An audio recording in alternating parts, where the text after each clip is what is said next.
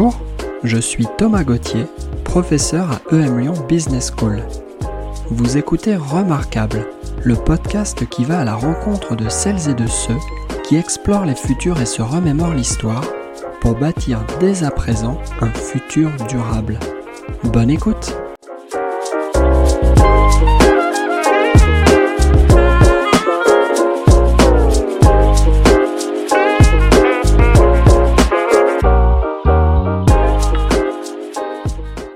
Antoine Fouché a étudié la philosophie et les sciences politiques.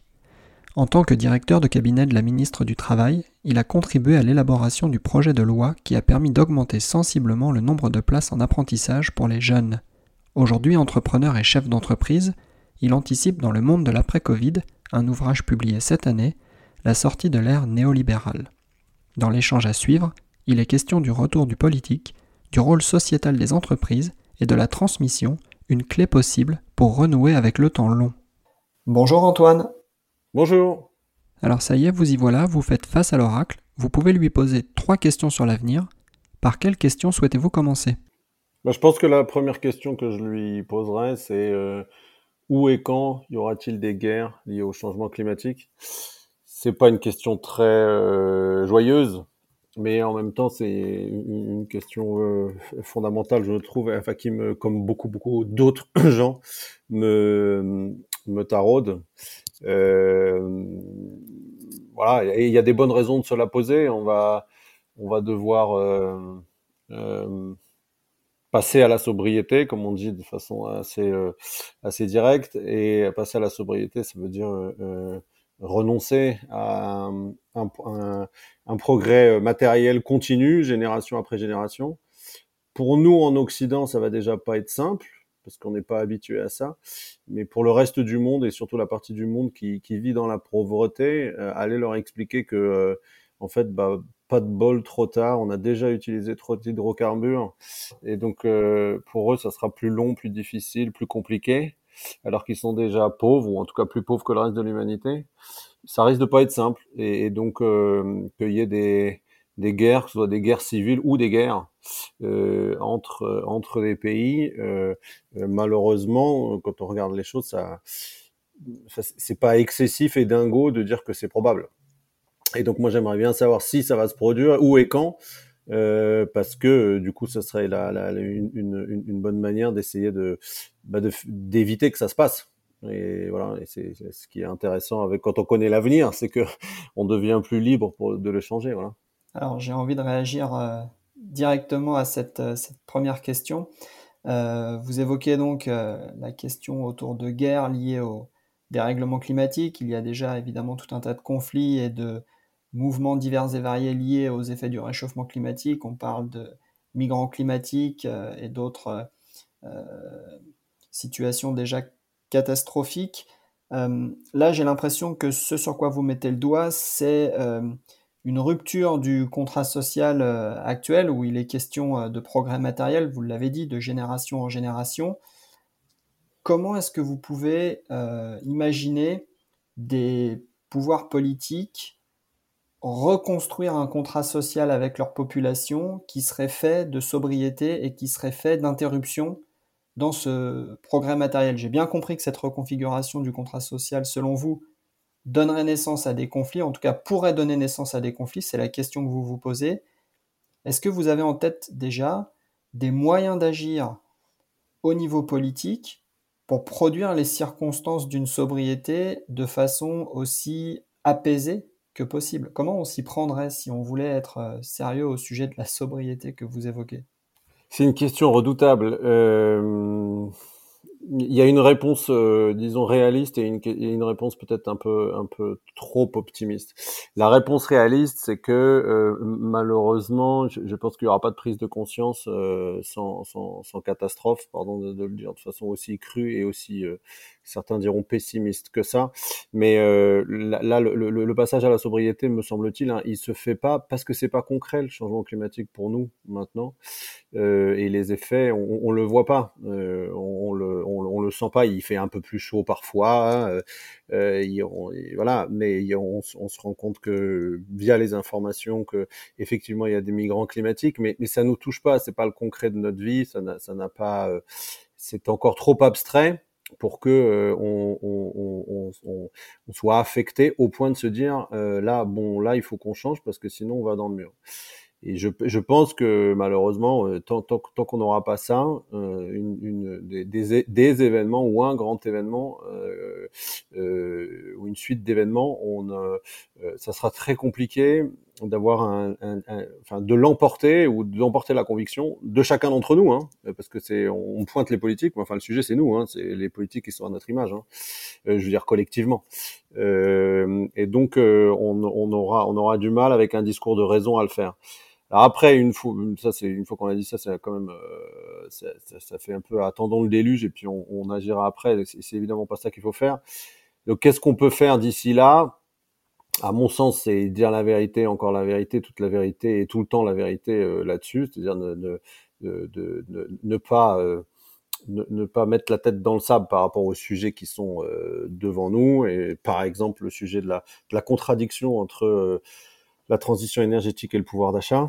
On va avoir besoin d'investir beaucoup plus sur les énergies décarbonées, euh, là, pour, pour euh, limiter l'émission de, de, de, gaz à effet de serre. Euh, le moyen le plus efficace, euh, en tout cas à technologie donnée, c'est de limiter notre consommation. Donc tout ça, ne pas, ne pas avoir peur de le dire. Ça, je pense que c'est l'une des choses que peuvent faire les, les responsables politiques.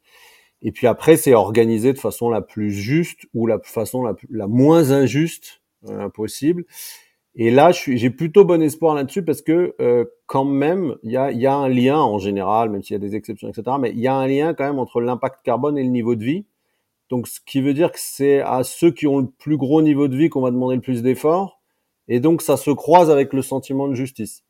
Euh, et, et, donc, pour nous, en Occident, ça, je pense que c'est quand même un, un, un, atout parce que c'est plus facile de demander des efforts à ceux qui ont le plus euh, que, l'inverse. Et, c'est l'inverse de ce que je disais tout à l'heure dans, le monde, c'est-à-dire quand même euh, la majorité de l'humanité qui n'a pas le niveau de vie de l'Occident, et elle va falloir qu'elle s'y mette aussi. Euh, et pour elle, ça va être beaucoup moins entendable que pour les élites des pays occidentaux. Qui, peuvent réduire leur niveau de vie tout en continuant à être des, ultra privilégiés de l'histoire de l'humanité. Alors sur la planète, on a, on a plusieurs régimes politiques qui sont à l'œuvre. Ça va de l'autoritarisme euh, le plus, le plus assumé jusqu'aux démocraties euh, les, plus, les, plus, les plus complètes. Qu'est-ce que l'on peut dire de la pertinence de ces différents modèles de gouvernement vis-à-vis -vis de la planification d'une transition vers une économie et une société plus sobre? Est-ce on peut aujourd'hui discerner des points plus positifs ou des points plus, plus négatifs des régimes démocratiques que l'on connaît tout particulièrement en Europe occidentale. Est-ce qu'on est, d'un point de vue de la gouvernance, bien outillé pour euh, penser euh, la transition dont euh, finalement on parle chaque jour dans les médias et ailleurs?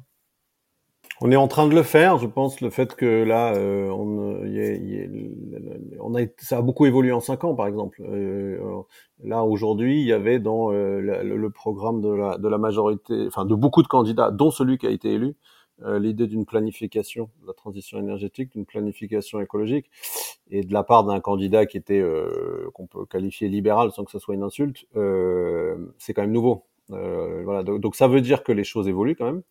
Euh, ça évolue sous la pression de, de l'opinion, sous la pression de la réalité, sous la pression du, du GIEC, sous la pression un peu ou pas de, de chacun d'entre nous.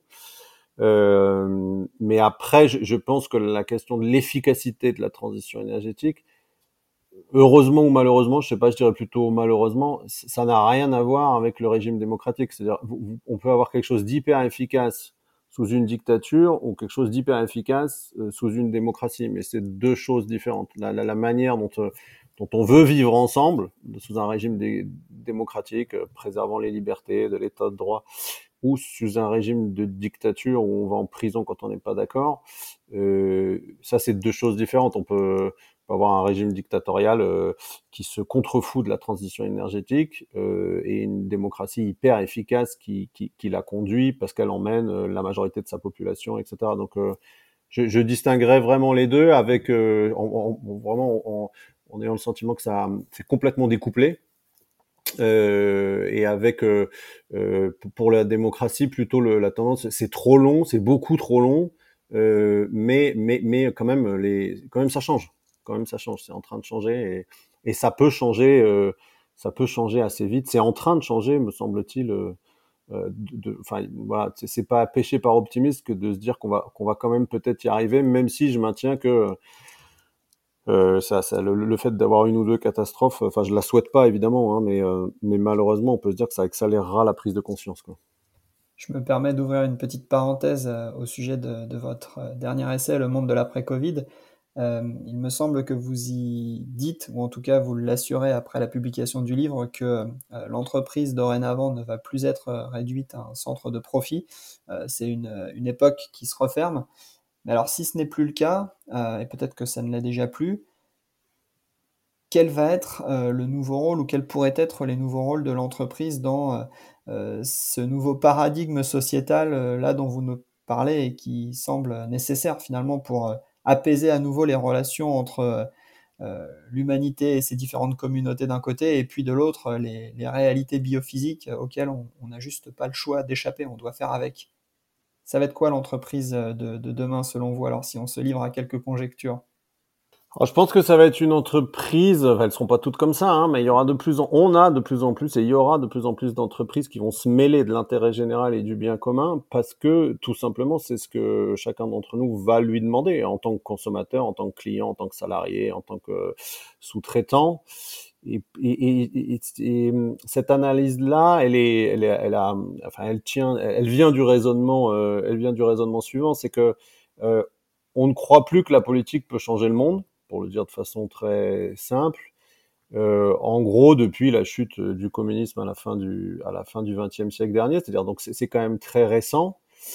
Euh, si euh, ce que fait la Révolution française, si en, en, 30 secondes, ce que fait la Révolution française, c'est elle rapatrie euh, l'espoir de la religion d'une d'une vie aboutie, d'une vie finie, d'une vie heureuse euh, dans le temps séculier, c'est-à-dire dans, dans, le temps où on vit, pas la, la, la, la vie, euh, la belle vie, la vie, euh, la vie souhaitable, la vie désirable, elle peut être sur terre grâce à la politique. Elle n'est pas après la mort. Donc, euh, il y a une sécularisation de la promesse religieuse par la politique. Ça dure deux siècles et ça marche pas. pas de bol pour nous qui vivons à ce, ou bol, ça dépend, vu les horreurs du XXe siècle, mais il y a même plus cet espoir-là que la politique peut changer la vie au sens religieux du terme, c'est-à-dire apporter une fin de l'histoire dans laquelle euh, l'humanité serait réconciliée avec elle-même. Et à partir de là, euh, ben, on, est porté, chacun d'entre nous, encore une fois, euh, à se demander bah, comment est-ce que, malgré tout, même s'il n'y a plus de vie après la mort, même s'il n'y a plus de, de, fin de l'histoire où ce serait le bonheur absolu pour l'ensemble de l'humanité, comment est-ce qu'on peut faire pour améliorer quand même les choses? Et c'est là que euh, on se tourne vers l'entreprise, me semble-t-il, euh, parce que euh, par défaut presque. Il y a plus, il y a, c'est pas la religion, c'est pas la politique. Qu'est-ce qui nous reste? Ben, il nous reste l'action au quotidien. Ça veut, je suis pas en train de faire un plaidoyer pour ne pas s'engager politiquement, etc. Ça reste important, hein, mais c'est plus suffisamment important pour que ceux qui veulent changer le monde s'engagent uniquement en politique. Euh, tous ceux qui veulent essayer de contribuer au bien commun, ils peuvent le faire soit par la politique, mais soit par un engagement associatif, soit par, un, engagement euh, entrepreneurial, soit par un engagement dans, l'entreprise.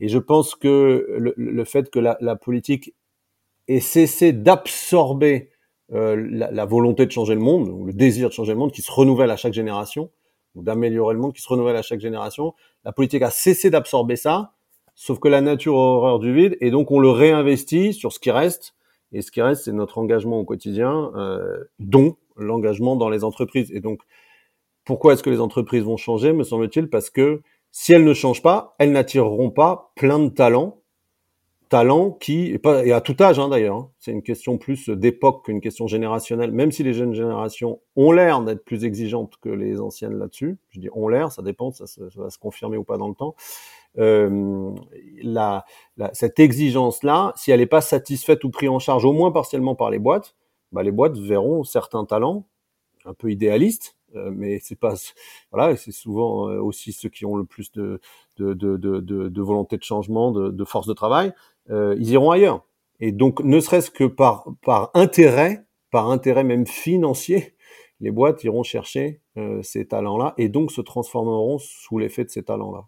Je, je, c'est une analyse très froide, hein, pas du tout idéaliste que je, que, je que je fais et qui me laisse penser que les boîtes vont être obligées par nécessité de survie euh, pour attirer les talents, de se préoccuper du bien commun et de ne plus considérer qu'elles ne sont là que pour faire du profit, à supposer qu'elles elles, elles, se soient considérées comme ça par, auparavant, ce qui est à discuter.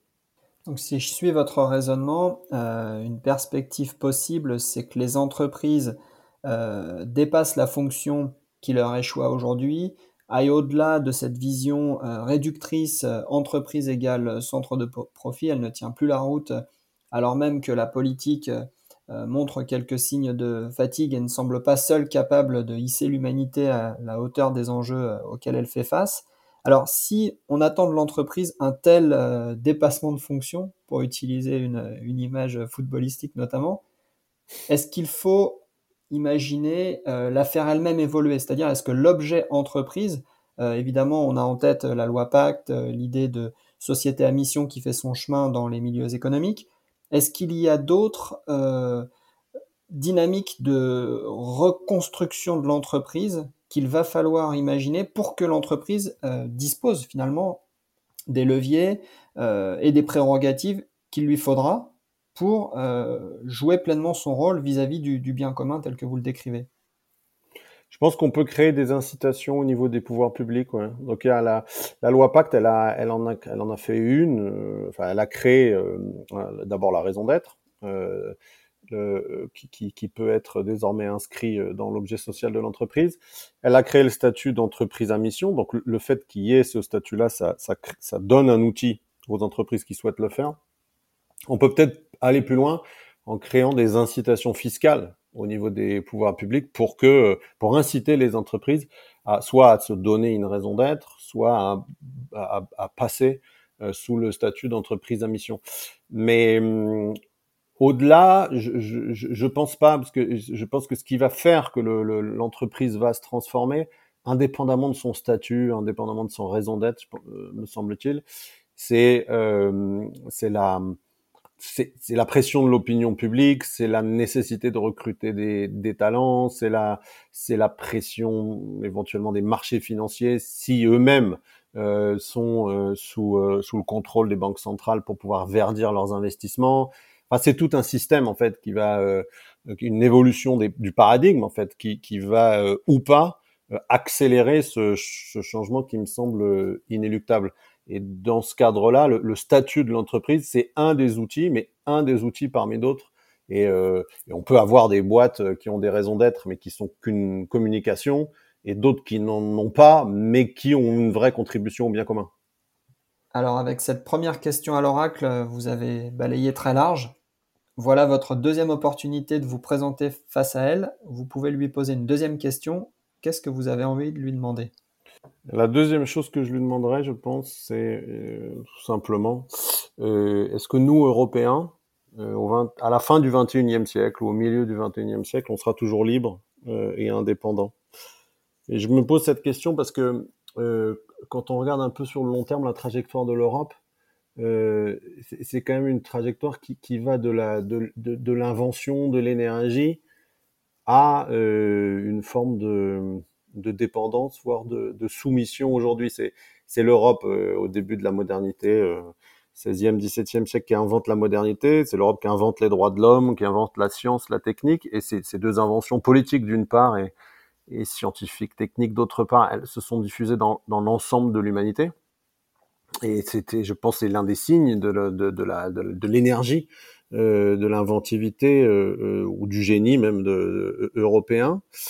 mais ça fait presque un siècle maintenant, disons post-seconde guerre mondiale, qu'on est plutôt, notre statut nous d'Européens dans le monde a, plutôt a été complètement relégué. En fait, on est post 45, on est on est en tout cas européen, d'abord divisé en deux, l'Europe est complètement coupée en deux, euh, et puis on est euh, d'un côté euh, soumis, même si ça ne nous empêche pas de vivre librement et démocratiquement, mais dépendant au moins des États-Unis, et de l'autre côté soumis à la, la, dictature communiste. Depuis, on a l'Europe a repris, le régime démocratique s'est installé sur l'ensemble du continent. N'empêche que on voit par exemple là avec l'Ukraine que sans les Américains, on est incapable de se défendre si on est agressé. Euh, et donc la, question que je me pose euh, assez euh, existentiellement, c'est peut-être aussi parce que je suis marié à une, femme allemande, que nos enfants sont franco-allemands. est-ce qu'on sera, est-ce que mes enfants, en tant qu'Européens, vivront dans un continent, sur un continent qui sera toujours libre? euh, et indépendants ou est-ce que euh, ils seront, euh, ils vivront dans la dépendance militaire, technologique, agricole, alimentaire, d'autres puissances du monde? Et je suis pas complètement sûr que nous Européens, c'est pour ça que je lui poserai la question à la pitié, mais j'ai l'impression que nous Européens, on, ne s'est pas réconcilié encore avec la notion de puissance. C'est-à-dire pour nous la puissance c'est la domination, le mal, euh, et on a complètement perdu de vue que la puissance, c'est aussi la liberté. Et que si on n'est pas puissant, on n'est pas libre. Parce que le monde extérieur n'est pas euh, un monde euh, fait de gens ou de puissance ou de nations bienveillantes. Mais, mais, si on n'assure pas sa liberté par la puissance, on risque d'être dominé et soumis soumis à plus fort que soi et donc de perdre sa liberté. Et, ça, c'est une question. Avec la transition énergétique, je pense que c'est la, deuxième question qui me, qui me taraude le plus. Bon, cette deuxième question, elle est euh, indirectement au moins liée à la première que vous avez posée à l'oracle au sujet des potentiels conflits euh, liés euh, au dérèglement climatique, donc des conflits liés finalement à une évolution très rapide et brutale des conditions biophysiques dans lesquelles on vit. Ça m'invite à ouvrir une toute petite parenthèse. Il me semble que les grandes puissances internationales se sont pas trop mal euh, sorties de la guerre froide en cela que pendant des décennies, euh, grâce à une forme de dialogue euh, bilatéral ou multilatéral, on a su contenir la menace nucléaire. Vous allez me dire, il est possible qu'à plusieurs reprises, on soit passé à deux doigts de quelque chose d'extrêmement grave, voire même une extinction de l'humanité, pourquoi pas. Vous parlez de puissance, la puissance, d'après vous, est-ce qu'on peut s'attendre à ce qu'elle se définisse autrement et à ce qu'elle s'exprime autrement à mesure que euh, les contraintes biophysiques euh, dont il est déjà largement euh, question dans cet entretien vont s'aggraver? Est-ce qu'on peut s'attendre à ce que les doctrines, finalement, qui permettent de définir la puissance telle qu'on la connaît depuis, depuis plusieurs, euh, plusieurs siècles, et peut-être plus particulièrement depuis le lendemain de la Seconde Guerre mondiale, est-ce que ces doctrines devraient avoir à être euh, euh, revisitées sur fond de nouvelles donnes biophysiques? Parce qu'en fait, pendant des décennies, on a pu faire abstraction assez largement de la transformation de l'univers vivant dans lequel on s'inscrit. On a pu simplement déployer des systèmes socio-économiques de plus en plus sophistiqués, certes en reconnaissant qu'il y avait certainement des, euh, euh, des, des, dégâts causés sur l'environnement par cette activité économique, mais ces dégâts étaient quand même assez largement maîtrisables. Quand les sociétés humaines se retrouvent sous contrainte biophysique, est-ce que la notion de puissance, elle est toujours la même que ce qu'elle a été depuis en gros le lendemain de la Seconde Guerre mondiale, ou est-ce qu'elle va devoir être redéfinie quelles, conséquences? En fait, la question est très très ouverte et euh, je ne m'attendais pas à vous la poser. Je pense qu'il va y avoir de la... Enfin, c'est très difficile hein, comme question, mais euh, de ce qu'on peut apercevoir, il me semble qu'il y, a des choses qui, qui, peuvent laisser penser que euh, ça va s'empirer, et d'autres que une autre, et notamment le fait que le réchauffement climatique c'est un problème mondial, que personne ne peut y échapper, qui, qui, va pousser à une, une qui va, à mon avis, pousser à une coopération internationale sans laquelle, de toute façon, on s'en sortira pas collectivement. Mais dans un premier temps, euh, je pense que les, problèmes de réchauffement climatique vont renforcer la vieille notion de puissance qui est euh, euh, l'autonomie stratégique euh, et, le fait de ne pas se laisser imposer euh, une, de, des, des, intérêts contraires aux siens par euh, d'autres puissances. Et on le voit avec la mondialisation, là, hein, elle, est, elle, est, en train, on, on, va vers plutôt une régionalisation des, des, chaînes de valeur. Des grandes puissances qui étaient absentes euh, encore il y a quelques décennies émergent et sont plus qu'émergentes maintenant dominent notamment euh, la Chine mais aussi l'Inde dans une moindre mesure le, le Brésil et il n'y a aucune raison les hommes étant les hommes et les hommes ne changeant pas, il n'y a aucune raison qu'ils changent. Euh, il n'y a, euh, il a aucune raison que, ce, que cette organisation de l'humanité euh, en différentes puissances euh, qui cherchent à, euh, à, à plutôt à, à, accroître leur puissance plutôt qu'à qu'à qu'à la diminuer, sous la volonté de la population, hein, c'est-à-dire chacun d'entre nous. Il n'y a aucune raison de penser que ça, ça va changer. Au contraire, euh, la, les, les, problèmes liés à la transition énergétique vont, vont, vont sans doute plutôt euh, euh, accélérer la course qui euh, à l'eau, qui aux matières rares, qui à la aux maîtrises des frontières pour éviter euh, la, la, la, les, les, les, grandes migrations climatiques, etc., etc. Donc ça, je pense que là, pour le coup, euh, il, y a, il faut s'attendre plutôt à ce qu'il y ait une, une forme de, de continuité et, et, de renforcement même de la, la notion de puissance. Après, c'est pas incompatible avec le fait que euh, si on se coordonne pas, on n'y arrivera pas, qu'il n'y a aucune puissance sur la planète qui est capable de résoudre le changement climatique avec, à elle toute seule. Euh, alors que si on prend l'exemple de la guerre froide, euh, c'était quand même deux superpuissances qui arrivaient plus ou moins, vous venez de le dire, à maintenir une forme d'état de paix larvé dans l'ensemble du monde. Là, on, ça se réglera pas juste entre les États-Unis et la Chine. Il faudra que tout le monde s'y mette. Euh, et donc ça, pour le coup, euh, ça, ça, peut laisser penser que les logiques de puissance, elles seront contenues euh, ou limitées par la nécessité de la coopération, euh, parce que aucune puissance ne sera assez puissante euh, pour euh, régler le problème qui, qui, la concerne elle et l'ensemble de l'humanité toute seule.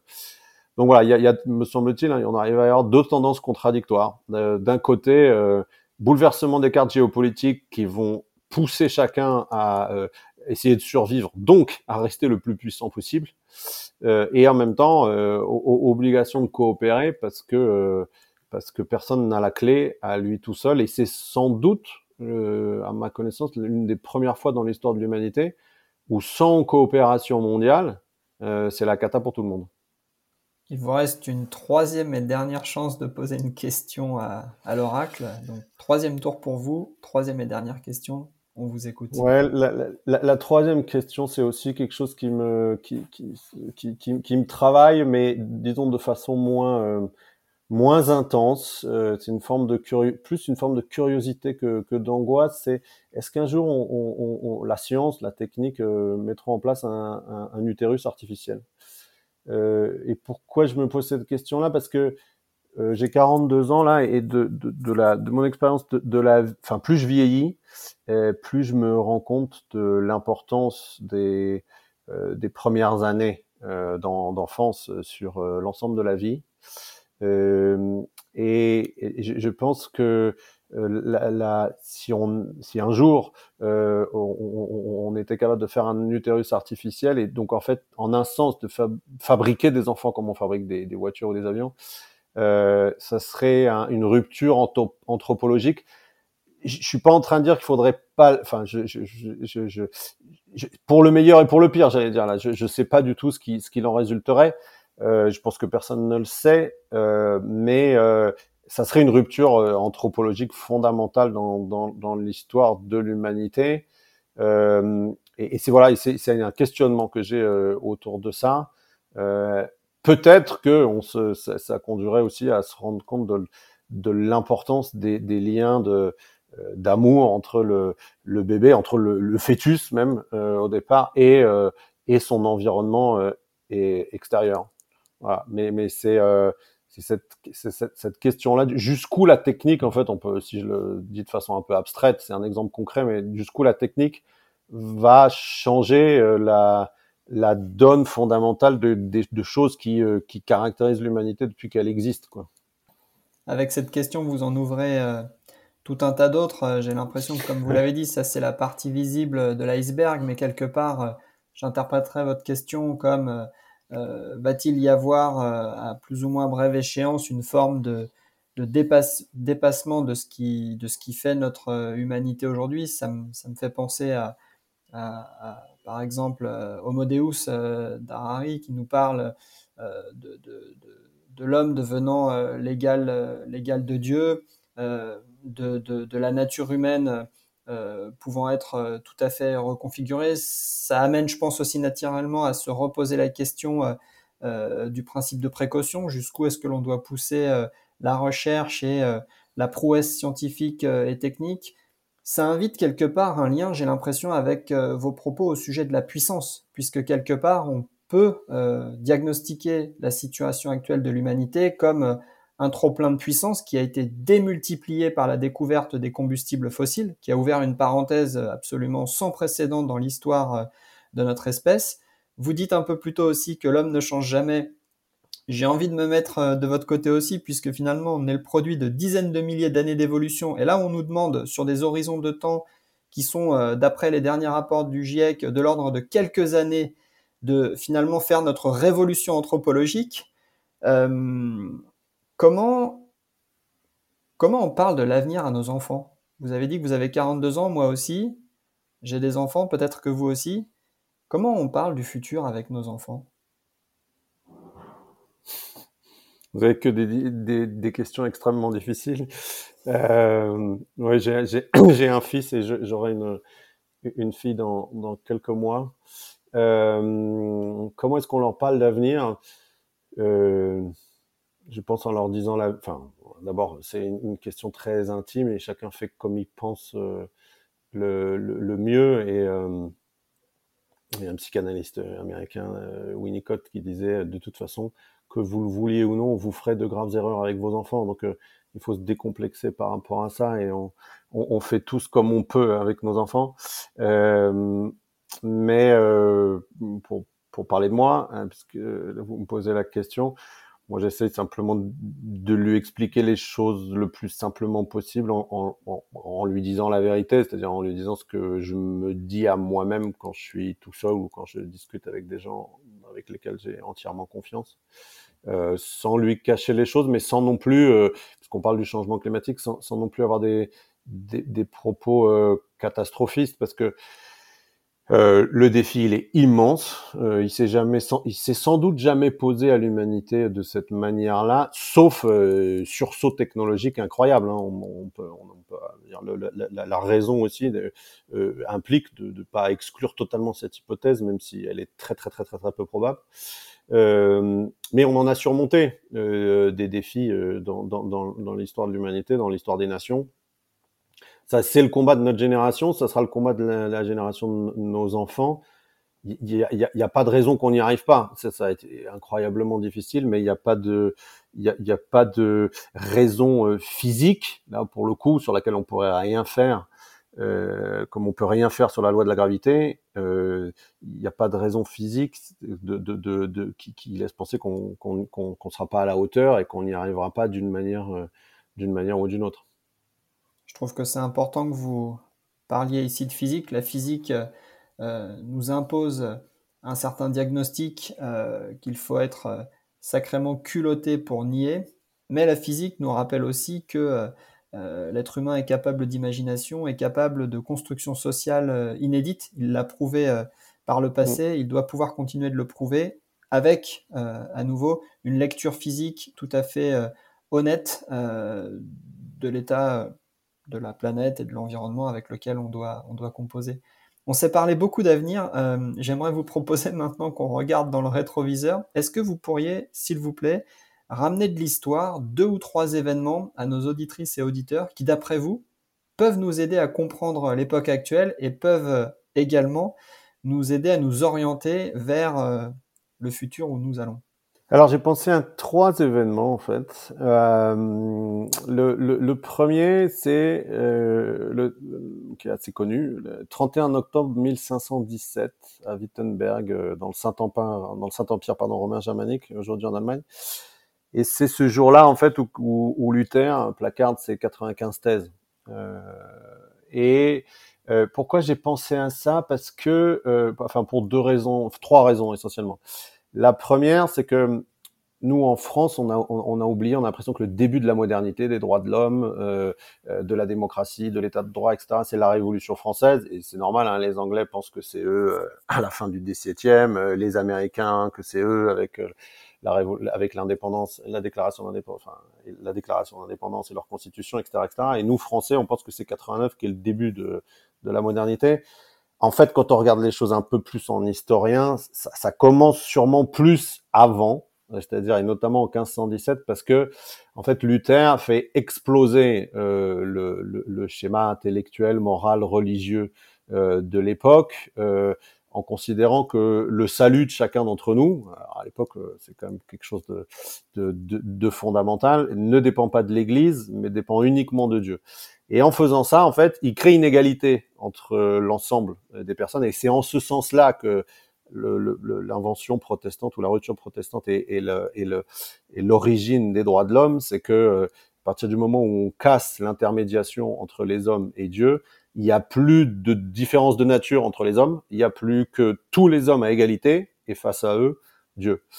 Euh, et ça, et de, de, cette, de cette début de la modernité là, qui, qui commence euh, en Europe euh, maintenant il y a 500 ans, euh, la, la, la, ce qui est très important de se rappeler, je pense, c'est que le, le, régime avec la représentation du monde qu'on a aujourd'hui, et notamment le fait que nous sommes tous euh, des hommes et des femmes qui naissent libres et égaux en droit, pour reprendre l'article 1 de la, la, Déclaration des droits de l'homme, ça va pas de soi du tout, c'est pas du tout naturel, ça n'a rien de physique, pour reprendre ce qu'on s'était dit avant, c'est une construction intellectuelle, une construction métaphysique, une construction philosophique, avec des conséquences politiques, mais c'est une représentation du monde qui est historiquement datée et qui peut donc historiquement euh, disparaître.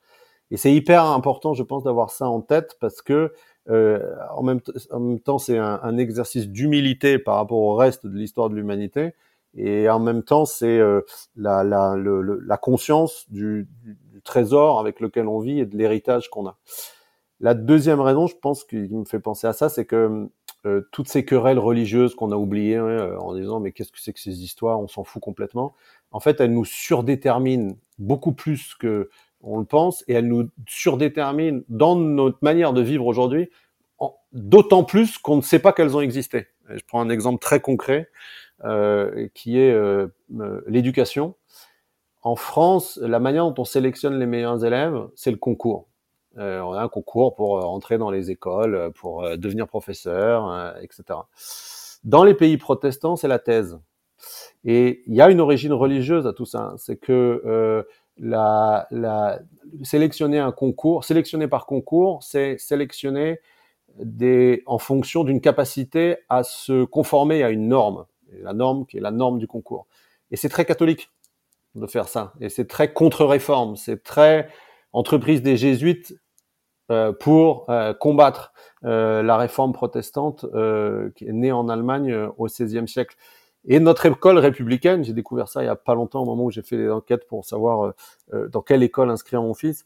Notre école républicaine, elle est profondément en fait imprégnée de l'héritage des jésuites, non pas évidemment sur le contenu, on n'enseigne pas l'existence de Dieu à l'école républicaine, mais sur la forme, c'est-à-dire le fait que euh, il y a un moule et qu'il faut se conformer à ce moule et que euh, le, les concours sont cette manière-là de sélectionner euh, cette capacité à se conformer et dans ma dans ma dans ma vie d'étudiant, euh, c'est j'avais pas compris ça à l'époque que ça venait des jésuites, mais quand j'ai compris que ce qui faisait qu'on réussissait un concours, c'est de se conformer au moule, je me suis mis à réussir tous les concours. Alors qu'avant, je pensais que euh, ce qu'il fallait dans un concours, c'est répondre à la question. Non, il faut pas répondre à la question à un concours. Il faut dire ce qu'on attend que vous vous disiez pour avoir une bonne note. Et ça, ça vient profondément euh, de, euh, de, de, de, notre héritage euh, de notre héritage religieux. Peut-être la troisième, je ne veux pas être trop loin, la troisième raison qui m'a fait penser à Luther, c'est qu'en fait, il y a, y a, une, ça vient, c'est lié à ce que je viens de dire, hein, il y a une, y a une liberté dans ce que dans ce que dans, le postulat que que, que, Luther met sur la table, euh, une liberté de, de penser, c'est l'autorité dans la foi plutôt que la foi dans l'autorité, euh, qui euh, qui est une bonne, enfin qui est euh, quelque chose qu'on doit avoir chacun, je pense, euh, euh, en tête aujourd'hui. et, c'est notre le, fait que on est chacun libre de, de, nos actes, de nos choix, de, de notre manière de vivre, et qu'il y a il y a rien qui nous qui, qui, qui détermine ou qui justifie euh, que ce soit socialement, économiquement, etc. Il y a toujours une part de liberté dans l'ensemble des conditions dans lesquelles euh, on vit, et c'est ça que c'est ça qu'il y a, me semble. Enfin, on n'est pas obligé de le, de le lire comme ça, mais c'est cette leçon de liberté que aussi, je, je, il me semble hyper importante euh, d'avoir en tête et, et, qui a déjà et qui a déjà 500 ans. Il y a, personne d'autre sur Terre qui fera notre salut à notre place. Voilà. Si on croit pas en Dieu, ce qui est mon cas, euh, de pas croire en Dieu, euh, ben, personne d'autre que soi, pas Dieu. Euh, mais, ce qui est important, c'est que c'est pas les autres non plus. Quoi. Il y a, une responsabilité infinie de, chacun avec soi, et personne ne peut se substituer à soi pour prendre ses décisions dans la vie. Bon, alors ce premier repère historique, il m'amène, euh, il m'amène sur une tangente là aussi à laquelle j'avais pas pensé, puisque vous parlez un petit peu d'histoire des religions et, de dates clés pour nos sociétés il me semble euh, comprendre que l'émergence des, formes démocratiques, on peut les lire euh, historiquement comme des processus qui ont permis aux hommes de quelque part euh, se, libérer de l'emprise de l'Église qui, prescrivait ce que serait le, temps long pour les êtres humains. Dit concrètement, si on faisait des choses agréables à l'Église durant notre vivant, on pouvait espérer une vie éternelle de qualité. Et puis, euh, je crois que c'est quelque part dans le contrat social qu'il est écrit que c'est finalement absurde de, se donner, euh, euh, de se donner des chaînes pour l'avenir de, sa propre volonté. Et la démocratie vient nous libérer finalement de cette emprise du temps long. Maintenant, on peut dire des démocraties, en tout cas certains le disent, je crois que Pierre Rosanvallon le dit, qu'elles sont myopes. Je reviens à ce que vous nous avez dit plus tôt sur euh, le rôle que les entreprises pourraient jouer euh, finalement, euh, non pas au secours, mais en complément des, des, formes démocratiques d'organisation de la vie de la cité, qui aujourd'hui, ou du moins, je vais tenter de formuler ma question autrement, comment est-ce que l'on réengage une relation de qualité avec le temps long? C'est-à-dire qu'on ne souhaite certainement plus que cette relation au temps long soit prescrite par euh, quelque église que ce soit. En tout cas, beaucoup d'individus sur Terre euh, refusent ce type de prescription. Les formes démocratiques privilégient le présent. Les électeurs sont des personnes qui sont vivantes au moment d'une élection. On ne fait pas voter les générations à naître. Donc on ne fait pas voter celles et ceux qui vont vivre euh, dans un temps futur. Comment peut-on renouer avec le temps long Pardon, là aussi, cette question n'était pas prévue au programme. Euh, je réponds tout de suite à votre question, mais d'abord une remarque. Je, pense que euh, paradoxalement, c'est la, fin de la religion qui nous a précipités dans le présent. Et encore une fois, je ne suis pas quelqu'un de, enfin, je, ne crois pas en Dieu et je ne vais pas à l'église, donc je suis pas en train de faire un plaidoyer pour le, pour la, pour la religion, pas du tout. Mais si historiquement on regarde les choses, là, quand même, le, c'était plus facile de penser au temps long quand on se disait que de toute façon, après la vie, euh, enfin après la mort, il y aurait une vie éternelle, euh, puisqu'il y avait quelque chose d'autre de mieux après la vie, et donc euh, ce que Marx a appelé, l'opium du peuple, euh, on, on, pouvait plus plus facilement supporter cette vie sur Terre en attendant la vie la vie céleste. À partir du moment où il y a plus de vie céleste, ou que, comme vous l'avez dit, une immense majorité d'entre nous pense qu'il y en a plus, euh, bah, du coup, on est tous portés plus à profiter du présent, puisqu'il n'y a que ça qui existe. Il n'y a que le présent, euh, ou que cette vie terrestre-là, en tout cas. Euh, et, et, pour le coup, là, je pense la, la, la, fin des religions nous, nous aide pas euh, à, à, nous réinscrire, euh, à nous réinscrire dans un temps long. Après, euh, cette remarque étant posée, comment est-ce qu'on retrouve ce, ce sens-là? Bah, je pense que vous avez esquissé la réponse, c'est euh, en pensant à la transmission, c'est-à-dire euh, en, en, se, en se disant que hum, peut-être, hein, est-ce qu'on est va y arriver ou pas? Ça, c'est toute la question des décennies qui viennent. Mais euh, euh, si on va sur la question fondamentale, il n'y a plus de vie après la mort. Il n'y a plus d'autres vies possibles grâce à la politique. Ce sera toujours une démocratie libérale dans laquelle il y aura des conflits, des inégalités, des injustices, etc. Malgré tout ça, euh, est-ce qu'il n'y a pas quand même quelque chose qui vaut le coup, enfin pour lequel ça vaut le coup de se battre et de, de s'engager et de donner du sens à sa vie? Et ça, c'est la transmission du monde politique, économique, social qu'on va laisser euh, à nos enfants. Et, mais c'est lourd hein, quand même, hein, parce que ça veut dire que ce qui, ce qui redonne, le, on tourne un peu en rond en un sens, c'est-à-dire ce qui redonne du sens à la vie, c'est pas pour soi une vie après la mort éternelle et heureuse, c'est pas euh, pour soi aussi un, un, combat qui va faire que l'humanité ici et maintenant aura un régime où elle sera réconciliée avec elle-même, c'est quelque chose qui sera encore imparfait, plein d'injustices, mais que quand même malgré tout, on a envie de laisser à nos enfants. Et, j'ai l'impression que c'est et, c'est ça, me semble-t-il, enfin, si on parle de philosophie politique, c'est pour moi c'est ça la principale inconnue, c'est est-ce que une, fois qu'on a plus l'opium religieux, plus l'opium politique, plus l'opium matériel, puisque euh, avec la transition énergétique, est-ce que quand même on a on a envie de continuer à, à, à, donner du sens à nos vies, de trouver du sens à nos vies, et notamment dans la transmission de cette vie-là, génération après génération. Mais il y a une spécificité de notre position quand même, hein, de nous, de ces générations qui vivons là euh, aujourd'hui, qui est que, les, pour reprendre le, mot de Marx, on n'a plus d'opium, hein, ni religieux, ni politique, ni matériel. Et donc du coup, est-ce que euh, est-ce qu'on va quand même réussir à vivre malgré ça, en, en voilà, en, reconstruisant sur toutes les formes d'amour possibles, hein, l'amour lui-même, l'affection, la transmission, l'amitié, la solidarité, etc., qui sont toutes des variantes de l'amour, ou est-ce que c'est ça va être tellement insupportable de dire que euh, de toute façon on va mourir euh, et il n'y a pas d'alternative et dans 50 ans tout le monde aura oublié qu'on aura existé et donc à quoi bon? Et donc on tombe dans la folie. Voilà, c'est ah, euh, mais mais il y a une spécificité, me semble-t-il, de notre condition à nous au début de ce 21e siècle, en tout cas en Occident, qui est une, forme de lucidité collective, hein, euh, en tout cas sur ces sujets-là, euh, qu'on n'a pas eu pour plein de raisons dans les générations antérieures. Peut-être que finalement les, déterminants de notre situation actuelle vont nous pousser à, produire de nouvelles formes de spiritualité qu'on n'avait encore euh, jamais imaginées et qui vont euh, nous permettre de retisser des liens avec ce temps long, liens qui ne seraient pas de nature religieuse, qui ne seraient pas de nature politique, qui ne seraient pas de nature matérielle et qui du coup vont, nous permettre à nouveau d'activer nos imaginaires pour, les fabriquer, ces fameux liens. Euh, deuxième repère historique peut-être que vous seriez prêt à, partager avec nos auditrices et auditeurs après Luther? Oui, le, le, le, deuxième repère, c'est un siècle après, c'est le 20 octobre 1623 à Rome. Euh, et là, c'est pourquoi? Parce que c'est ce, ce jour-là que paraît à Rome l'essai ou le livre de, de Galilée, qui s'appelle L'essayeur ou Il euh, Sagittore en, en, italien. Et c'est ce fameux livre dans lequel il dit que euh, l'univers est écrit en langue mathématique. Et pourquoi est-ce que j'ai choisi ça? Parce que euh, je, pense que c'est doublement fondamental et on est encore dans ce monde-là, ce monde galiléen euh, qui, a été ouvert au début du XVIIe siècle euh, en Italie.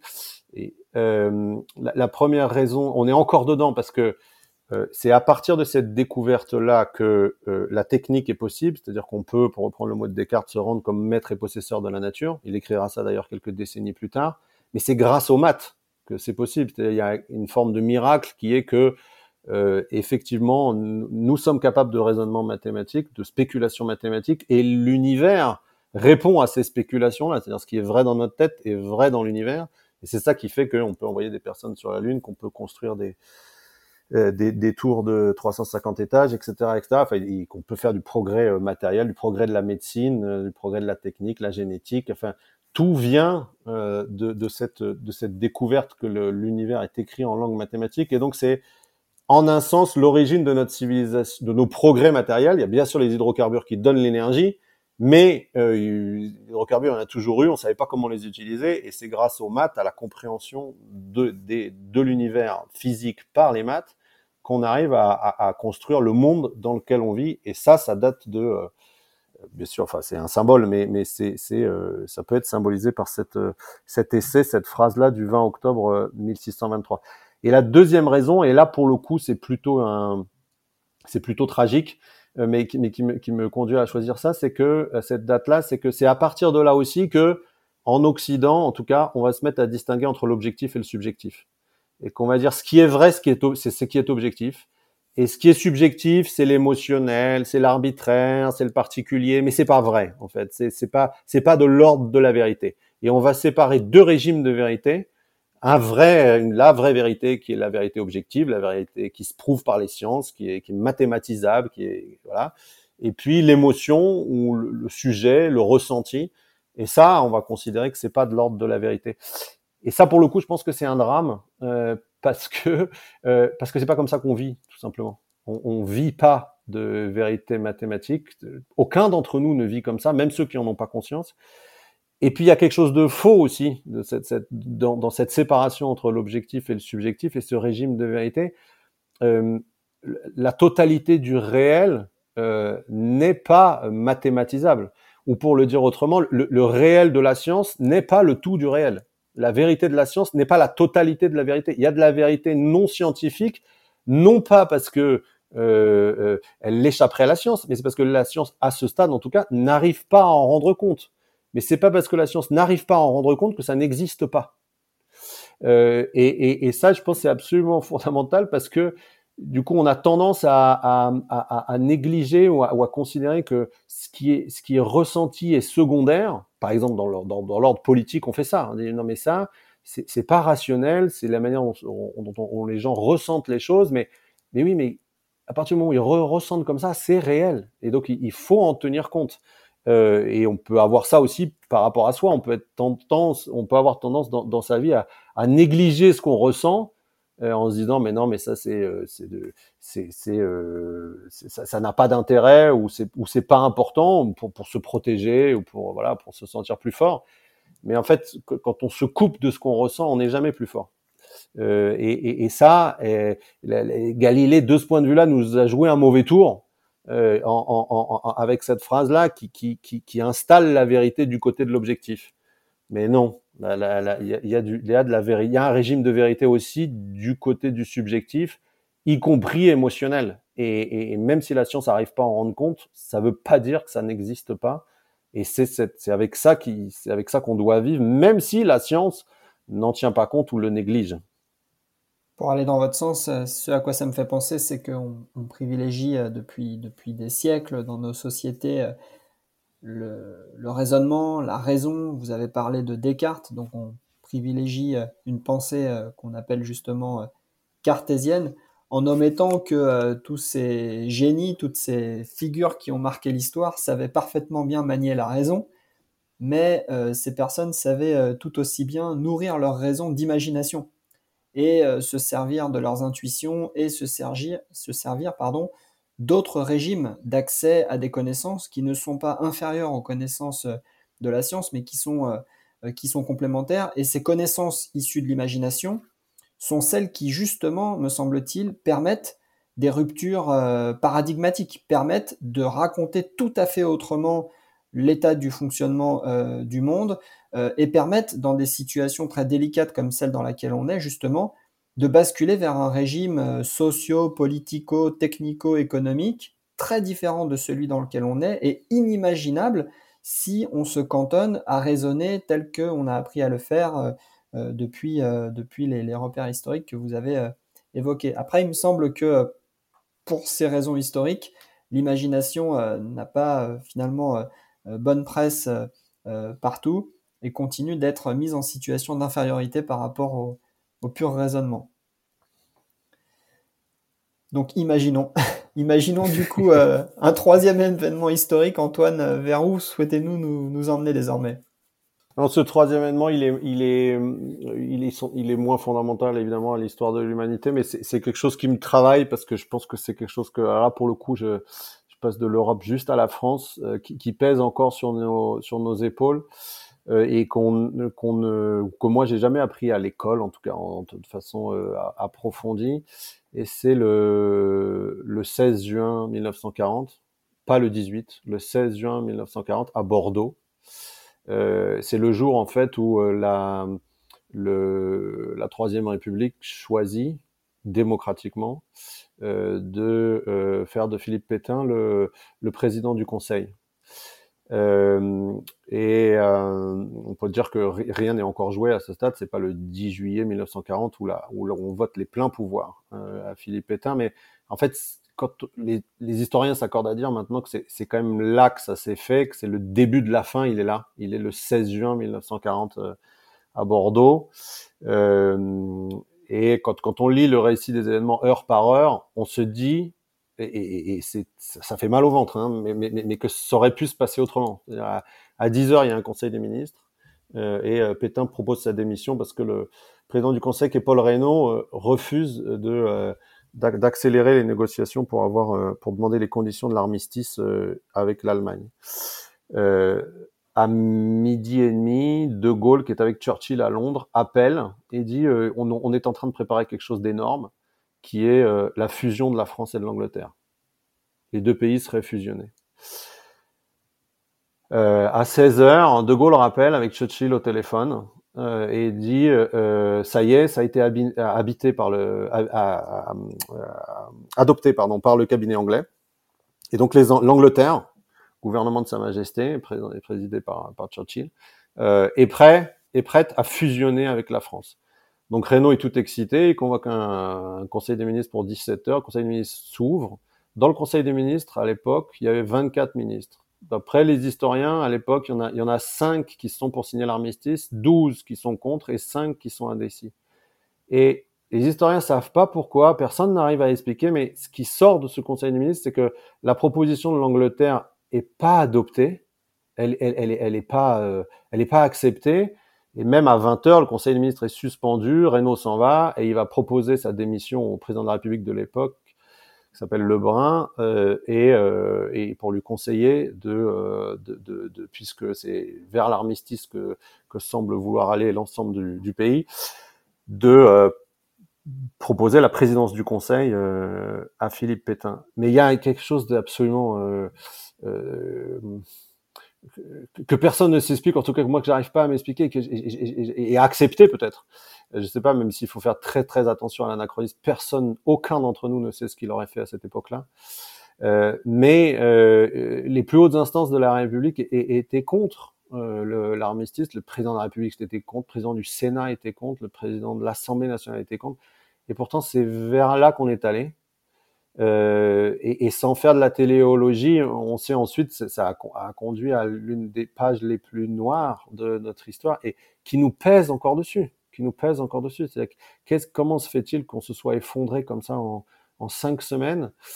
Euh, et, et, et, quand je donnerai juste un exemple de pourquoi ça nous pèse encore dessus, parce que tout oppose de, de Gaulle et Pétain, mais il y a un truc sur lequel ils sont d'accord, c'est que c'est pas la France qui a perdu la guerre. Euh, Pétain va dire euh, c'est le régime parlementaire qui a perdu la guerre et donc faut sortir du régime parlementaire et De Gaulle va dire c'est la troisième république qui a perdu la guerre et donc faut reconstruire une autre république. Mais oh, tous les deux sont d'accord pour dire c'est pas la France. Ils essayent de sauver l'honneur de la France de, ce façon, de cette façon-là. Et du coup, on rentre dans un truc où on n'a peut-être jamais collectivement, mais peut-être c'est trop difficile, hein, mais, mais regardez les, regardez cette période, cette défaite là euh, en, en, face. Euh, et, et l'exemple concret de, de, de, que je voulais prendre de, de, la façon dont ça pèse sur nos épaules aujourd'hui, c'est bah, les institutions dans lesquelles on vit. C'est-à-dire, on vit dans la cinquième République, euh, où euh, euh, la, la, la, légitimité de cette République-là créée par De Gaulle, c'est que on sort du régime euh, euh de, régime trop parlementaire dans lequel, euh, le, lequel le régime des partis, comme on disait pour, pour qualifier la quatrième République, il faut un, un chef fort qui, qui puisse nous nous, nous tirer de, de, de, des mauvais pas euh, de, de, notre histoire nationale et, et, ce qui fait que on a tous accepté à l'époque, enfin moi j'étais pas né évidemment, mais que les Français ont accepté en fait de sortir de la quatrième pour aller vers la cinquième, c'est que la quatrième ressemblait à la troisième. Et donc il fallait passer à la cinquième parce que c'était la troisième qui avait perdu la guerre. Et c'était imparable comme argument, mais résultat, on est encore en, on est en 2022 là, et on vit toujours sous cette cinquième république. Et j'ai participé au gouvernement euh, dans, dans, dans ma vie antérieure. Et de l'intérieur, j'ai vu à quel point le fait que la, légitimité repose sur un seul homme euh, euh, ne, ne, peut pas durablement fonctionner. C'est parce que euh, c'est impossible de, d'avoir de, tout, tout le, le, poids d'un pays entier, d'un système politique entier sur un seul homme. c'est surhumain.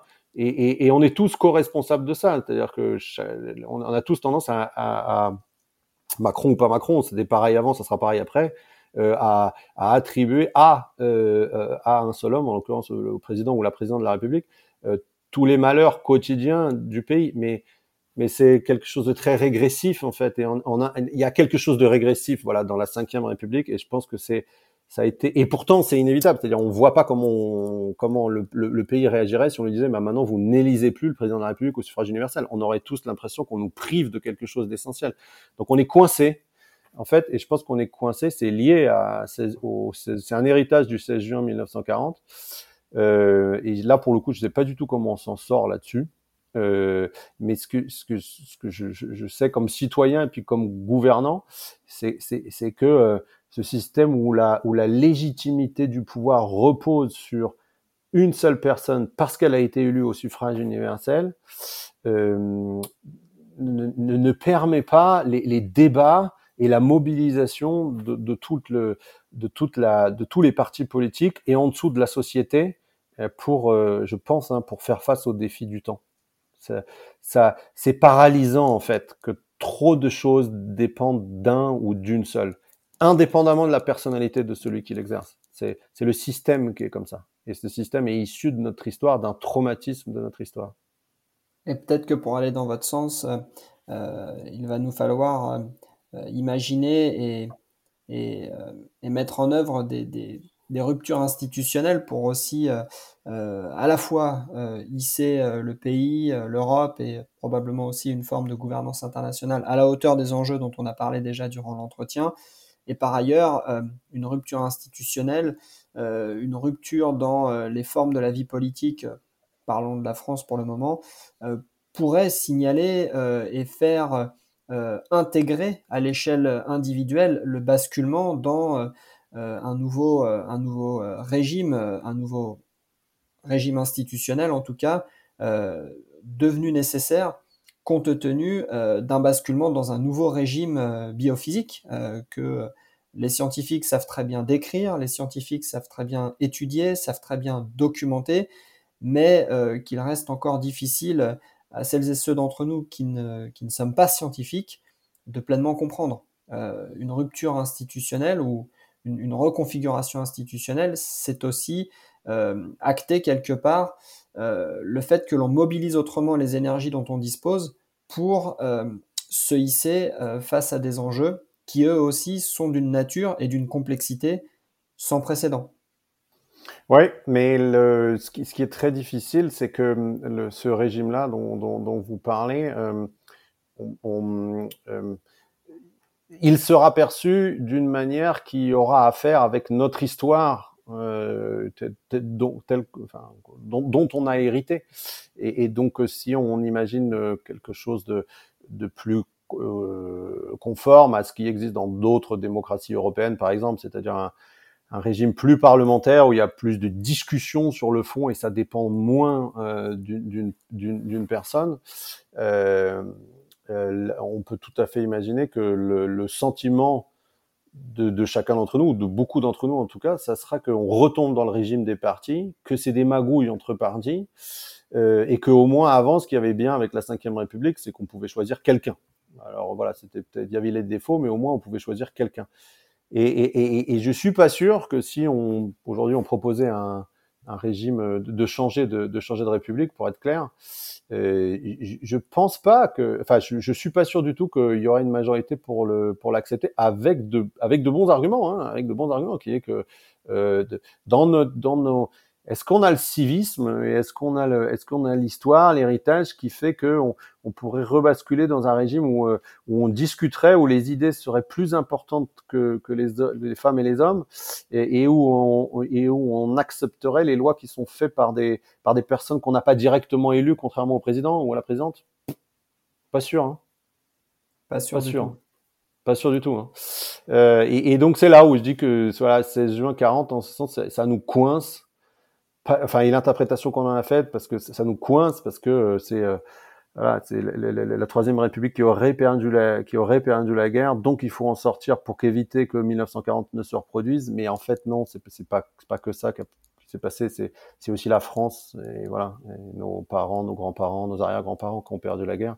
Et ça arrive dans l'histoire d'un pays, mais euh, voilà, c'est, je, je, pense que on a, euh, tant qu'on réglera pas cette, tant qu'on regardera pas cette période-là de l'histoire en face, peut-être, hein, euh, qu'on prendra, on, aura toujours ce, cette difficulté à imaginer le futur. Voilà, pour reprendre votre terminologie d'imaginer, parce que l'imaginaire, il est contraint aussi en fonction du passé. Euh, et, donc, euh, moi, je pense vraiment hein, que pour pouvoir imaginer le futur, il faut connaître le passé. Euh, parce que sinon, on a l'impression d'imaginer le futur, mais on est déterminé par le passé. et pour, être libre, pour imaginer le futur, il faut connaître son propre passé. Sinon, sinon en fait, on a l'impression d'être libre, mais c'est une illusion. Donc, ce qui donne du sens au présent, c'est à la fois les souvenirs du passé que l'on a en soi et qui euh, structure au moins en partie euh, nos pensées, nos décisions et nos actes. Ce qui donne du sens au présent, c'est aussi les anticipations que l'on a des futurs. Euh, certains futurs, on les juge désirables, d'autres futurs, on les juge inacceptables. Et ce que je comprends de ce que vous dites, et peut-être que l'on peut faire un mot de conclusion là-dessus, c'est que pour donner du sens à l'action dans le présent, qui est le seul temps où l'action justement peut se situer, il est nécessaire à la fois effectivement d'avoir euh, un regard prospectif, euh, de contempler différents futurs, de les explorer, de les imaginer, de les construire, mais il faut aussi euh, garder en tête que l'on est au moins en partie déterminé par, le passé et que ce passé doit être lui aussi étudié. Notre enquête finalement doit aller des deux côtés de la flèche du temps. On ne peut pas juste faire table rase du passé, mais on doit être cet être qui mêle des souvenirs du passé et qui aussi essaye de se doter d'une forme de mémoire des futurs pour, euh, euh, construire une action pertinente au présent. Sacré programme. On arrive à la troisième et dernière question, Antoine, c'est la question du présent, justement, la transition est toute trouvée. Alors, petite citation au passage, Gandhi nous invite à être le changement que l'on souhaite voir dans le monde. Euh, en préparant cet entretien, j'ai cru comprendre que vous aviez différentes activités actuellement et vous en avez eu aussi euh, par le passé qui vous ont donné l'occasion, vous avez créé ces occasions d'accorder vos, actes et vos, paroles. Est-ce que vous pouvez nous raconter justement euh, simplement ce que vous faites, comment vous le faites, une, petite immersion dans la vie d'Antoine Fouché pour finir? Bah aujourd'hui, je, je, suis chef d'entreprise en fait, euh, après avoir été euh, longtemps fonctionnaire et puis avoir été cadre dirigeant dans, la, dans des grandes entreprises ou dans des organisations patronales ou être euh, avoir gouverné, enfin en tout cas participer au, au, au, enfin, être membre de cabinet ministériel et notamment directeur de cabinet de, de la ministre du Travail entre 2017 et 2020. et donc cette cette vie d'entrepreneur, en quoi elle est, elle est cohérente? Je sais pas d'ailleurs, parce que je pense qu'on est tous plus ou moins incohérents. Enfin, en tout cas, je peux parler pour tout le monde, mais moi, euh, euh, euh et ce qu'on ce peut faire, c'est limiter peut-être euh, les, les, incohérences qui nous caractérisent. Euh, pourquoi cette entreprise? Parce qu'en fait, on, on, avait, je dis on parce que c'est une aventure collective. On a, on a créé ce cabinet-là à 5, euh, c'est-à-dire la moitié de, des membres du, du, du cabinet ministériel. Euh, de l'époque euh, pour contribuer à, pour continuer à contribuer à l'intérêt général, mais autrement.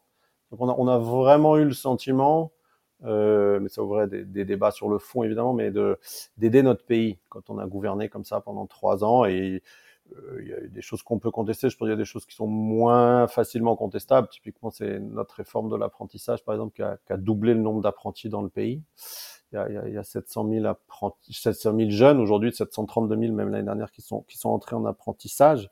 Euh, quand on a quand on est arrivé au pouvoir, c'était 300 000 à peine. Et ça, je pense, c'est vraiment un effet direct de notre réforme.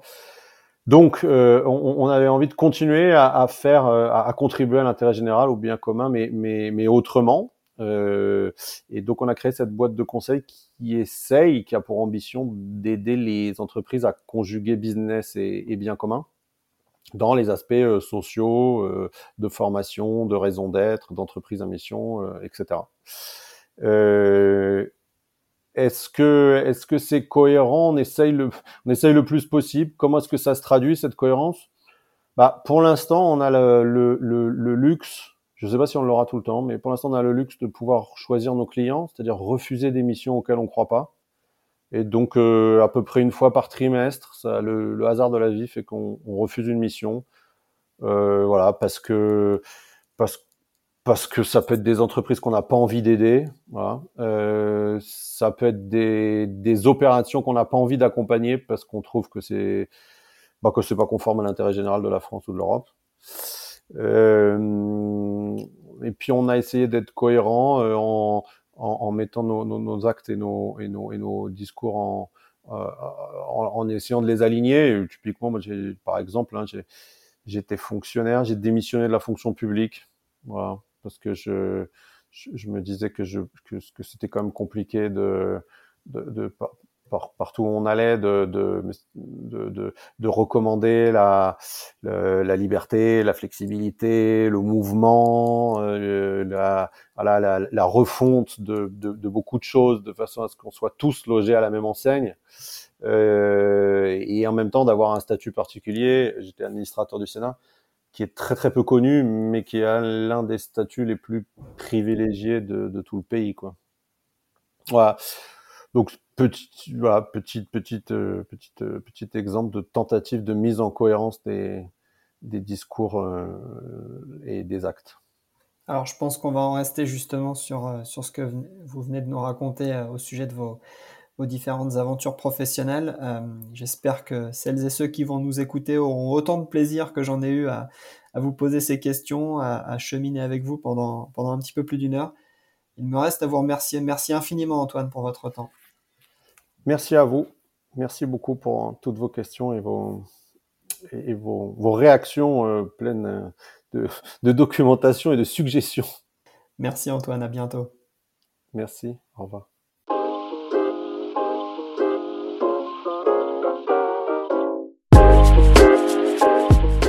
Merci beaucoup d'avoir écouté ce nouvel épisode de Remarquable.